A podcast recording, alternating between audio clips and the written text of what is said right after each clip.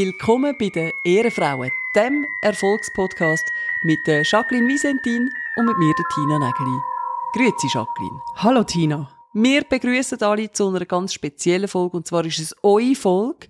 Ohne eure Fragen gibt es diese Folge nicht. Ihr habt mal wieder chattern lassen. Ja, sonst würden wir einfach das machen, was wir sonst immer machen, über irgendetwas reden. Und heute reden wir auch über irgendetwas, aber wenigstens über Themen, die euch tatsächlich interessieren. Ihr habt auf unserer neuen, hm, nicht ganz so neu, aber dann also halb neuen Insta-Seite Fragen gestellt. Jacqueline, es ist recht viel reingekommen. Genau, ich freue mich immer saumässig auf diese Folgen, weil man so ein bisschen rausgespürt, was wollen die Leute eigentlich wissen von uns. Mhm. Zwischendurch gibt es wieder mal ein Feedback. Tina, I love you. Jacqueline, I hate you. Oder Jacqueline, äh, ich will ein Kind von dir. Tina, äh, du kannst eins bei mir abholen. So ein bisschen so. Wenn wir einfach gerade mal eintauchen mit der ersten Frage. Welche Frucht wäre dir und warum? das kann ich natürlich beantworten für dich, Tina. Du wärst das Kirsi auf meiner Torte. Oh. Das ist völlig klar. Also die Problematik bei der Frucht an für sich finde ich, die lebt nicht so lang. Ich will natürlich gar keine Frucht sein. Also nach dem wunderbaren Kompliment, Jacqueline, von dir, du bist ja die Meisterin in tollen Komplimenten, muss ich sagen, du wärst eine Banane. Aha, ja. Yeah. Es gibt fast nichts Süßeres als eine Banane. Und? Die Körperhaltung entspricht auch mir. man muss sie zuerst schälen, dass man an ihr Innere ankommt. Wenn man jetzt einfach so an einer Banane vorbeiläuft und sie nicht schält und sich keine Mühe macht, dann sieht man die Banane halt nur von außen. Du hast so viel mehr zu bieten. Und was noch dazu kommt, wenn man eine Banane mit vielen anderen Früchten zusammenlegt und mit der falschen, dann wird sie braun. Und du bist auch jemand, der gerne ein bisschen Platz und Raum für sich hat. Darum, du wärst Banane. Okay. Vielen Dank für das Kompliment, Tina. Das hat jetzt sehr gut da. Laufst du öfters mal an einer Banane vorbei, so im Alltag? In Zürich laufen dort viele Bananen so durch, äh, durch die Bahnhofstrasse? Ich sag dir, was mit unseren Bananen daheim passiert. Ich denke immer wieder, Bananen sind so gesund. Bananen haben ja Kalium drin und ganz viele andere Sachen, die gesund sind. Ich esse mal ein bisschen mehr Bananen und wenn sie dann dunkelschwarz sind, gehe ich sie fort. Mit dem schlechtesten Gewissen. Jedes Mal. Ich habe mal ein Doku gesehen über Japan und dort habe ich die viereckige Wassermelone entdeckt. Hast du von der schon mal gehört? Die ist vom Mensch gemacht und der Vorteil, dass die quadratisch ist, ist, die kannst du einfach leichter verpacken, die kannst du leichter aufbewahren, weißt, im Kühlschrank passt sie rein. Und die wächst am Anfang ganz normal und dann wird sie so in, eine, mhm. in so einen Glasbehälter reingedruckt. Mhm. Und durch das Glas bekommt sie dann auch genug Sonne und wächst wunderbar und dann wird die für knapp 100 Stutz in einem Luxus-Einkaufscenter verkauft. Gut, zum Schneiden ist das sicher praktisch. Ich denke jedes Mal, wenn ich so eine Scheibe Wassermelone abschneiden sind die Finger nachher noch dran? Ja, nicht. Man weiß es nicht so recht. Es bleibt ja. spannend. Warum hat euer Erfolgspodcast noch keinen Sponsor, Tina? Ja, weil ich bei SRF arbeite. Ganz klar man darf, wenn man bei SRF schafft, nicht einfach noch versponsertes Nebenbusiness haben. Das muss alles abgeklärt werden und erlaubt sein und so weiter und so fort. Und soviel ich weiß, ist das Stand jetzt gar nicht erlaubt. Eventuell gibt es auch einen zweiten Grund. Wir wollen für euch einen Podcast machen, wo ihr nicht Werbung hören müsst. Das ist ein Service, der nur wegen euch da ist. Wir haben ja schon eine Anfrage von Emi Kaffee Latte und wo wir dann Nein gesagt haben, haben sie sich halt dann einen anderen Podcast geschnappt. Der zweitbeste. Aber hey, fair enough. Emmy ist ja schließlich auch ein Frauenname, passt besser zu uns. Jetzt wollen wir mal schauen, was die Statistik sagt bei Emmy Kaffee Latte. Die Erwähnung bei uns im Podcast, wie das der Verkauf ankurbelt in diesem Sommergeschäft. Ja, du, die können gerade zumachen für den Rest vom Jahr. Die holen gerade alles in, in einer Woche. Der Simon möchte wissen, wird der FC Basel nächstes Jahr Meister? Simon, du weißt, ich bin eine Expertin auf diesem Gebiet und ich muss dir leider sagen, nein. Der Vive le Charme möchte wissen, warum wollen Frauen immer, dass ihr Partner größer ist als sie? Ich selbst bin groß. Hm. Und warum interessiert es dich denn? Das ist eine gute Frage, die jetzt leider muss unbeantwortet bleiben. Also er sagt mit dieser Frage eigentlich, ich bin ein geiler Sieg, die Ladies hängen mir am Rockzipfel, aber wo, wie sieht's aus mit euch da unten? ja, voll. Warum sind ihr so, wenn so ihr eine gute singt? Frage. Geil. Also die Antwort ist eigentlich auch schnell geliefert, oder? Wieso wollen Frauen immer Männer, die grösser sind als sie? Also erstens mal, nicht alle Frauen wollen einen Mann. Richtig. Und wir wollen ja auch Männer, wo also mir kommt es auf die innere Größe drauf an. Selbstverständlich, Tina. Hm? Selbstverständlich kommt es dir auf die innere Größe.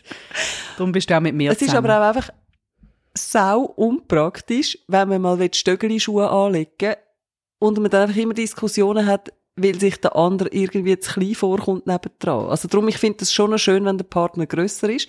Wenn es um den ersten Blick geht, dann muss ich schon ehrlich zugeben, dass ich bei sehr grossen Männern eher als zweites Mal anschauen als bei den ganz Kleinen. Das ist im Fall einfach so. Ich würde sogar sagen, es gibt einen Haufen Frauen, die überhaupt nicht Wert darauf legen, dass der Mann grösser ist. Ich glaube, die Schönheitsideale, die sind sehr, sehr unterschiedlich. Es gibt Menschen, die haben gern Altersflecken. Es gibt Menschen, die haben gern Zahnlook. Es gibt Menschen, die haben gern große, kleine, breite, dünne. Also, ich glaub, Was? das Es gibt Menschen, die haben gerne Altersflecken. Ja, Ja. Kennst du so jemanden? ja, ich kenne es. Okay. Ja, Moment, stopp kurz. In welchem Alter ist die Person? um die 40. Ah ja? Ja. Das heisst, die Person geht dann so bei den Ü60er gehen spienzeln, oder was? Vielleicht hat die Person eine mega tolle Tante oder ein tolles Gotti gehabt und das ist dann eine Prägung, dass man das mitnimmt und das dann bei anderen Menschen auch als positive Erfahrung wahrnimmt. Ich bin, ich bin nicht Expertin auf diesem Gebiet, aber ich könnte mir es vorstellen. Aber ist die Person immer mit deutlich älteren Menschen zusammen? Nein. In dem Fall. Mm-mm. Weil ich meine, in unserem Alter sind ja so Altersflecken nicht so wahnsinnig verbreitet, oder? Nein, die Person ist nicht mit deutlich älteren Me- Menschen zusammen, nein, nein. Sie vermisst halt einfach immer etwas in der Beziehung, aber okay. Genau. Sie kriegt immer Heiratsanträge und, und es fehlt einfach so der letzte, der letzte Funke fehlt einfach. Wir sind seit 20 Jahren glücklich zusammen. Wir haben sieben Kinder miteinander. Wieso möchtest du mich nicht heiraten? Schau, es ist so. Die Nina möchte wissen, ob wir Tipps haben für Frauenfreundschaften. Alle haben Kinder, sie will keine. Was man nicht kann lügen kann, ist, dass sich Freundschaften verändern, wenn jemand von beiden ein Kind bekommt. Das ist wirklich so, weil es halt sehr viel Platz im Leben einnimmt von einem Menschen natürlich. Ich bin nicht mehr der wichtigste Mensch in deinem Leben. Mhm. Mit dem habe ich fertig werden. Ich finde aber, ich habe den ersten Platz an einen Menschen abgegeben, der es wirklich verdient hat. Nummer Ah. eins in deinem Leben zu sein. Mhm. Die Mutterschaftspause hat sie eigentlich für mich gar nicht gebraucht, sondern einfach für Jacqueline, bis sie mal klargekommen ist mit dem Fakt, dass sie jetzt nicht mehr Number One ist. Ja, Jacqueline ist traurig darüber, dass ich ihr nicht jeden Tag zweimal anrufe wie vorher. mein Tipp wäre einfach, dass man grosszügig bleibt miteinander.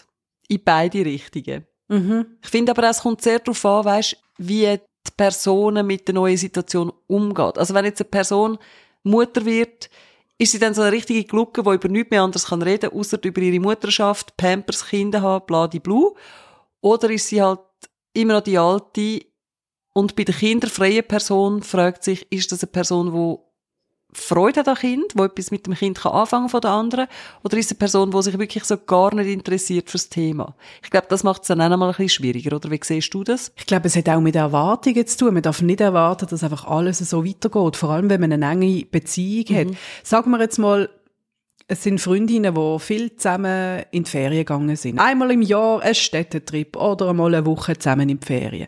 Meine, das kannst du in dieser Form nicht machen. Ich bin jetzt gerade kürzlich mit der Familie ein Wochenende in die Ferien, also mit einer erweiterten Familie und dort hat es kleine Kinder dabei gehabt.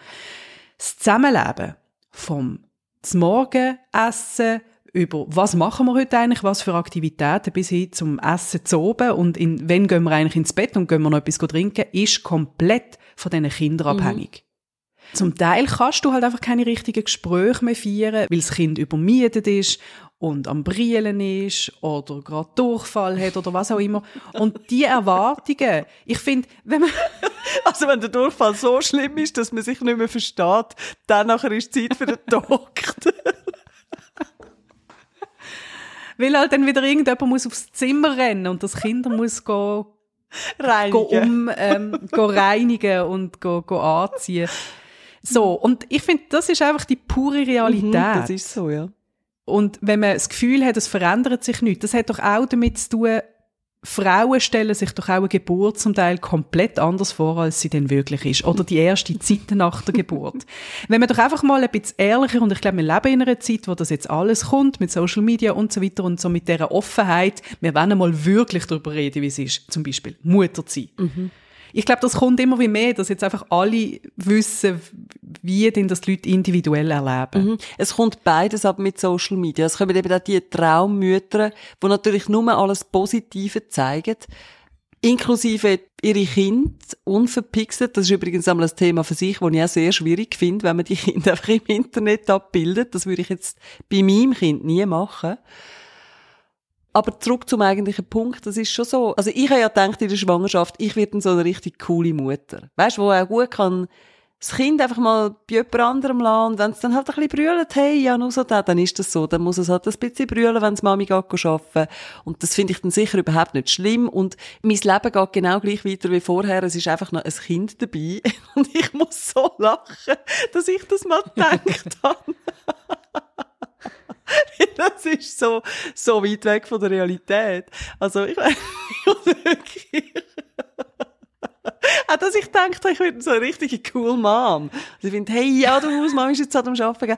Ich habe ja die gröbste Mühe gehabt. Einfach, wenn das Kind brüllt und zu mir will und so richtig schluchzt, dass ich jetzt einfach gang, ich finde das einfach auch schlimm. Ich hätte es nie gedacht, dass ich so einen weichen Kern habe, habe ich schon gewusst. Aber dass er so weich ist, das hätte ich nicht gedacht. Also ich bin eine massive Glucke, wenn man vergleicht, was ich denke dann, wenn ich mal bin und wenn ich jetzt in Wahrheit mit dem Kind eigentlich bin. Ich weiß nicht, wie du das wahrnimmst, aber ich habe jetzt überhaupt nicht das Gefühl, dass ich jemand bin, der nur immer über das Kind kann reden, gar nicht. Oder über meine Mutterschaft. Ich habe wirklich auch andere Themen, die mich äh, nach wie vor sehr interessieren es nimmt auch einen mega grossen Platz ein. Es ist halt ein grosser Teil von meinem Leben, ist die Mutterschaft, die Rollen und das Kind, meine Familie. Ich finde es aber auch absurd, wenn man irgendetwas anderes behauptet. Das Kind ist per sofort Bestandteil von deinem Leben. Und es ist einfach 24 Stunden bei dir, außer du hast irgendjemand anderes, der drauf schaut. Aber dann behaupten, und es gibt schon Leute, die das wenn irgendwo wollen so tun, als wäre, als könnte alles so weitergehen, wie wenn es vorher gewesen wäre.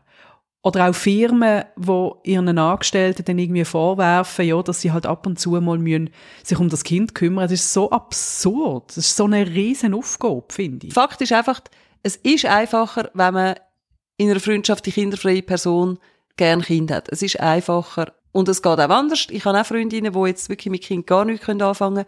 Und die beschweren sich auch nicht, wenn ich mein Kind mitbringe zu einem Kaffee.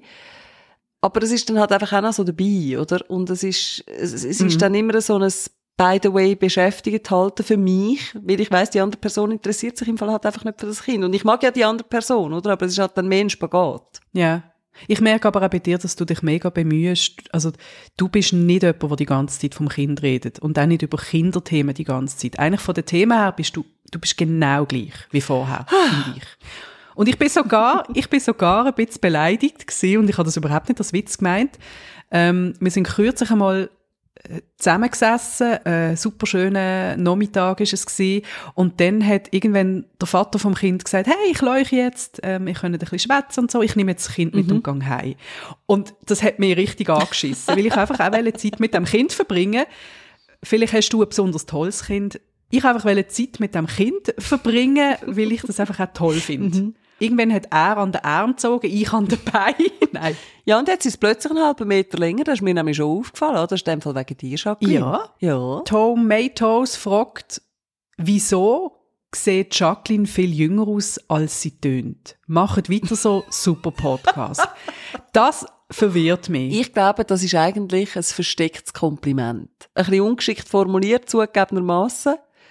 Die Aussage ist eigentlich einfach, du siehst wahnsinnig jung aus, und du weißt so viel von Leben. das ist die versteckte Botschaft. Wenn du das jetzt hörst, schreib uns doch nochmal, es nimmt mich jetzt doch Wunder. Also wie, wie alt töne ich und wie jung sehe ich aus? die eine hat ein Parfüm, das nach alter Frau schmeckt, die andere tönt einfach nach alter Frau. ich weiß nicht, was schlimmer ist. Aber ich glaube, es ist schon als Kompliment gemeint. Ich glaube, du tönst einfach reif, Jacqueline. Ich meine, gut, wir sind ja beide im reiferen Alter, aber wir wissen ja auch, dass wir, wir wissen ja, dass wir jünger wirken. Wir können es ja jetzt sagen, ich bin 16. ja gut, du sagst 60. Habe ich dir eigentlich erzählt, dass ich letztens im geschäftlichen Umfeld mit jemandem zu tun hatte, der mich vorher nicht kennt hat und danach haben wir so über das Alter geredet ja, und dann haben wir es davon gehabt, dass man eben manchmal ja jünger geschätzt wird, als man eigentlich ist. Und dann hat er gesagt, ich kenne das ja von mir. Äh, die Leute denken dann auch, ich bin jünger, weil ich halt einfach der, ständig am Umeinander Kasper bin und Witzli machen, schlechte, und so weiter und so fort. Und dann nachher sagt die andere Person, ja, wieso, wie alt bist denn du? Und ich so, ja, Rat. Und sie so, ja, gegen die 40. Und ich so, damn! Was, sehe ich so alt aus? Findest du, ich sehe aus wie bald 40? Echt? Ich bin ganz ehrlich, ich, ich denke gar nicht in diesen Kategorien. Es tönt jetzt wie eine Ausrede. Aber das ist wirklich, wenn man mich fragt, ich stand dann einmal da, wenn mir jemand fragt, ja, was hast du das Gefühl, wie alt ich bin, dann finde ich so, wow, es ist irgendwie alles möglich zwischen 20 und 55. Weil ich bin effektiv mit so vielen Leuten zusammen, die so viel jünger wirken, als sie eigentlich sind und umgekehrt. Und ich kann das zum Teil überhaupt nicht einschätzen. Mhm. Und ich persönlich finde halt mhm. auch, Alter ist effektiv, es ist, es tönt abgelutscht, Alter ist sekundär. Es ist wichtig, wie du bist. Mhm, das stimmt. Und gleich, wenn ich jemanden sehe, wo deutlich jünger ist wie ich und einfach älter aussieht, es gibt mir schon ein bisschen ein gutes Gefühl. Muss ich ganz ehrlich sagen. Patti schreibt uns, es geht ums Thema Ehrenamt. Ehrenfrauen verschwinden nicht. Ja, das ist richtig, Patti, da hast mhm. du absolut recht. Aber das Ehrenamt, was ist Plus, Minus? Also wahrscheinlich, was sind Vor- und Nachteile vom Ehrenamt, wenn ich sie richtig verstand? Jetzt weiß ich nicht, ich bin nicht up to date, liebe Patti, ob es Zahlen dazu gibt, dass immer weniger Leute ein Ehrenamt übernehmen. Ich finde, das ist extrem wichtig. Ich habe mich auch dazu entschieden, etwas für die Gesellschaft zu tun. Nämlich habe ich einen Blindenführhund ausbilden, zumindest die Kinderstube für ihn gemacht. Das ist ein Ehrenamt. Ich habe kein Geld für das bekommen und habe äh, einen Hund bei mir aufgenommen. Und das hat aus verschiedenen Gründen ganz viel Vorteil gehabt für mich. Also für mich als Mensch, für mich als, für meine Seele, für mich, für mein Bedürfnis, etwas für die Menschheit zu tun. Ich finde, es, es, es lebt sich wirklich besser, wenn man etwas für die Menschheit macht, wenn es irgendeinen, mhm. ja, irgendeinen Sinn hat drin. Das kann ich nur bestätigen. Ich habe ja als Kind bei mir aufgenommen. Ja. und das sichert dann die AHV für später. Wir wissen, das ist ja auch ein Thema. so bitz. ich finde das im Fall auch. Ich glaube, die Nachteile vom Ehrenamt, die liegen ja auf der Hand. Man kommt halt finanziell nichts dafür rüber. Während der Pandemie habe ich so viele schöne Gesten gesehen. Menschen, die ältere Nachbarn sind einkaufen, zum Beispiel. Das haben die einfach gemacht, weil sie haben wollen, etwas Gutes tun. Mhm. Und das muss ja nicht eine Pandemie sein, die dich dazu bewegt, so etwas zu machen. Du kannst einmal in der Woche eine Stunde in einem Seniorenheim helfen. Du kannst zum Beispiel mit äh, blinden Menschen joggen. Ah ja? Wirst verbunden und dann können blinde Menschen... also ich wäre da keine Hilfe der arme, blinde Mensch, der mich hinten reinschleichen das wünsche ich also niemandem. Weil Tina nach 500 Metern schon nicht mag. Äh, Entschuldigung, da ist Susanne Müller. Ich bin da gerade mit der Frau Nägeli joggen und nach 500 Metern kücht sie und flücht sie. Ich weiß nicht, was mit ihr ist. Ich finde, man muss ein Ehrenamt wählen, wo einem liegt, wo realistisch ist, liebe Tina. Ich würde es bei dir nicht eine Joggingrunde würde ich jetzt da nicht äh, vorschlagen. Der Christoph will wissen, wie kann man das Gedankengeplapper im Kopf abstellen und einfach nur sein? Christoph, ich weiß nur allzu gut, was du meinst. Ich finde es eine extrem wichtige Frage. Ich bin sicher, das interessiert jetzt sehr viele, was da als Antwort kommt. Und da fragen wir jetzt als erstes Zen-Meisterin Jacqueline Wiesentin, wo innerlich so aufgeräumt ist wie äußerlich. Weil das mit dem Umeinandergrübeln bis zum geht nicht mehr, das gibt's bei dir, glaube ich, nicht so. Also ich bin ja vieles, aber glaube äh, chronische Grüblerin bin ich nicht. Mm Aber wie, wie macht man das? Also was ich auf jeden Fall kann sagen ist, was mir extrem hilft, ich bin jemand, der sich äh, Zeit nimmt und Pause nimmt, grundsätzlich im Leben. Das ist mir mega wichtig. Und ich glaube, man kann einen besseren Überblick behalten, wenn man eine Ruhe in sich drin hat, so abgelutscht wie es tönt. Mhm. Also, wenn man ständig durchs Leben rennt, tausend Sachen hat, tausend Termine und umso mehr Fragen, die einen umgehen, hast du gar keine Zeit, um einen wirklich klaren Gedanken zu fassen. Das ist mega schwierig. Und ich glaube, mhm. es ist mega wichtig, dass man sich Pause einbaut in seinen Alltag. Im Kleinen anfangen, mal eine Mittagspause allein verbringt, mal einen Spaziergang macht. Oder mal an einem Sonntag nicht go, go brunchen, sondern sagt, hey, der Sonntag ist jetzt für mich, ich bin daheim und schau mal, wie lange das es geht, bis es mir komplett langweilig ist. Und dann glaube ich, wenn man das so in den Alltag einbaut, kriegt man mehr Ruhe.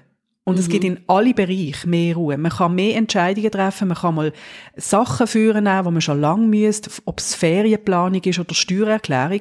Und ich glaube, das ist im Fall, für mich persönlich ist das der Schlüssel. Und das ist aber mehr so eine prophylaktische Vorgehensweise, oder? Dass man vielleicht gar nicht drin hineinkommt in Situationen, wo man sich nachher so hart muss hinterfragen oder äh, so festbeissen in ein Thema. Aber wenn das dann gleich mal passiert, und das kenne ich eben recht gut, dass man dann fast einfach aufhören an dem umeinander studieren. Und dann schaut man so von dieser Seite an und an der, und dann hat man irgendwie wie so das Gefühl, als würde sich etwas ändern, wenn man jetzt noch mal eine halbe Stunde dran denkt. Das ändert sich ja dann nichts, oder? Man kann dann auch ehrlich mal sagen, hey, kann ich es beeinflussen, weil wenn nicht, kann ich auch einfach aufhören, daran zu denken. Und das klingt jetzt simpler, als es eigentlich ist, weil einfach aufhören, daran zu denken, ist eben genau nicht so einfach. Was mir damit hilft, auch nicht immer, aber in den meisten Fällen, ist, wenn ich dann etwas mache. Also wirklich das mit dem Denken, das läuft dann so vor sich hin. Es ist vielleicht auch gut, wenn man es einfach akzeptiert und findet, okay, ich kann mich festbissen, so what, ich fange jetzt an, die Wohnung zu putzen. Ich gehe jetzt trotzdem joggen. Ich gehe jetzt trotzdem in den Laden und gehe posten und dann lenkt man sich selber ab. Aber wenn man das zu fest will, das aus meiner Erfahrung nützt dann wirklich gar nichts. Der Vorteil bei meiner Variante ist, wenn man sich mal so verbissen hat in ein Thema, ist die Wohnung nachher also piekfein. Gibt es also nicht mehr zu meckern. ja, ich glaube, das ist so ein bisschen das, was hilft. Am ehesten. Und eben auch die Akzeptanz. Und wenn jetzt Leute zuhören und sagen, aber das funktioniert bei mir nicht, ich habe es ausprobiert, vielleicht funktioniert es, wenn ihr den Gedanken in ein Schublädchen legt. Oh wenn man sich halt sagt, okay, ich kann es nur loslassen, wenn ich ihn aufschreibe, dann weiß ich, er ist dort deponiert und ich kann ihn nachher wieder in Ruhe rausnehmen, wenn ich ihn will, rausnehmen, den Gedanken. Und bis dort ist er jetzt einfach mal dort in diesem Heft rein. Wie lange hat man ja Angst, dass man es sonst vergisst. Da hat man Angst zum Loslassen und so geht's vielleicht besser. Tina redet von Schublädchen und bei der nächsten Home Story in der Schweizer Illustrierten sieht man einfach bei der Tina im Wohnzimmer einen riesen Apothekerschrank mit ganz vielen kleinen Schublädchen. Nicht auftun! Darf man leider nicht aufmachen. nicht auf Sind alle versiegelt. Das ist dann der Apothekerschrank, wo man dann einmal pro Jahr gibt einen neuen. Und der alte wird verbrannt. ja. Simi fragt, an was erkennt man einen Ehrenmann, außer daran, dass er euren Podcast liebt und eine Ehrenfrau hat? Ja, also die zwei wichtigsten Kriterien sind da schon abgehandelt. Er muss keine Ehrenfrau haben, er kann auch Single sein. Finde ich. Ah, dann sind wir einfach seine Ehrenfrau, weil er ja unseren Podcast los. Ehrenmänner sind für mich Männer, die es aushalten, wenn sie nicht immer die Männlichkeit auf zwei Beinen sind. Das ist für mich ein Ehrenmann. Ein Mann, der auch einmal Schwäche zeigen kann. Wenn man kann sagen, ich weiss einfach nicht, wie das geht. Kannst du das machen? Oder wo einmal kann brüllen, wenn er traurig ist und das zeigen. Ein Mann, der es aushaltet. Wenn die Frau an seiner Seite oder der Partner halt einfach einen tollen Job hat, viel Geld heimbringt oder einen derben Humor hat oder eine starke Meinung, eine starke Person ist das ist für mich ein Ehrenmann. Und wenn ihr ein konkretes Beispiel braucht, ein Ehrenmann ist nicht der Jonah Hill. Und wenn ihr keine Ahnung habt, von was ich rede, dann googelt mal Jonah Hill. Das ist ein Schauspieler aus den USA, der im Moment einen ziemlichen Shitstorm erntet, weil SMS führen gekommen sind, wo er seiner äh, Surfer Topmodel-Freundin sagt, was sie zu tun und zu lassen hat, weil er einfach verdammte Unsicherheiten hat. Und das ist für mich kein Ehrenmann. Ich finde es ein bisschen schade, dass wenn man so über die Geschlechter redet und dann eben um das Männliche geht, dass dann so viel toxische Männlichkeit als weit verbreitet angesehen wird. Weil es gibt ganz viele Männer, die eben eigentlich ganz im Stillen Ehrenmänner sind.